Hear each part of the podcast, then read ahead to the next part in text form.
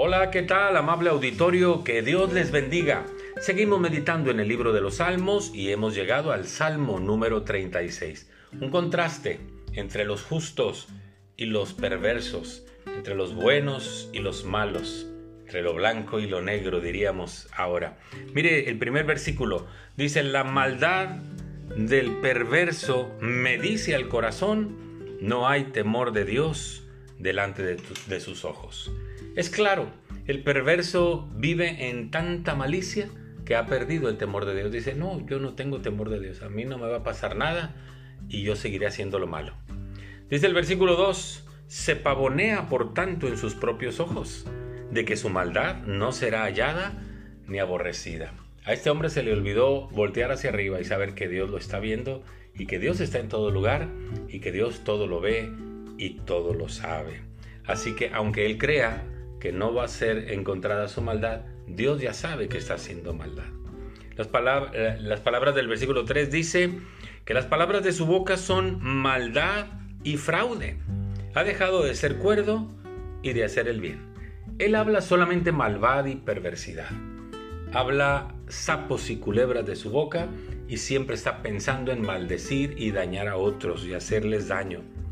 Añade a eso que ha dejado de ser cuerdo de hacer el bien es decir, si ya no está acuerdo, pues ahora está loco.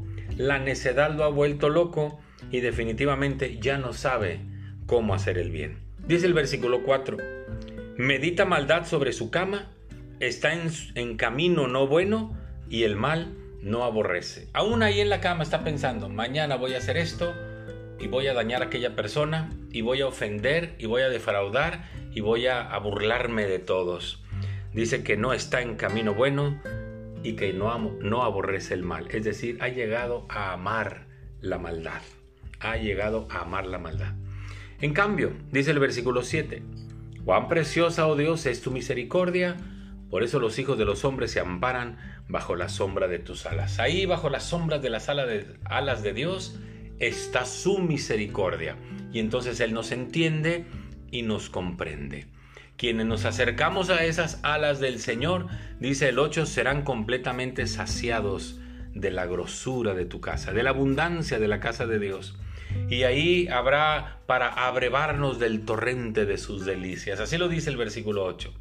Dice el versículo 9, porque contigo está el manantial de la vida y en tu luz veremos la luz. Por eso cierra el 10 diciendo, extiendes tu misericordia a los que te conocen y tu justicia a los rectos de corazón. Siempre hay los buenos y los malos, los justos y los injustos, los perversos y los bondadosos. ¿De qué lado se encuentra usted?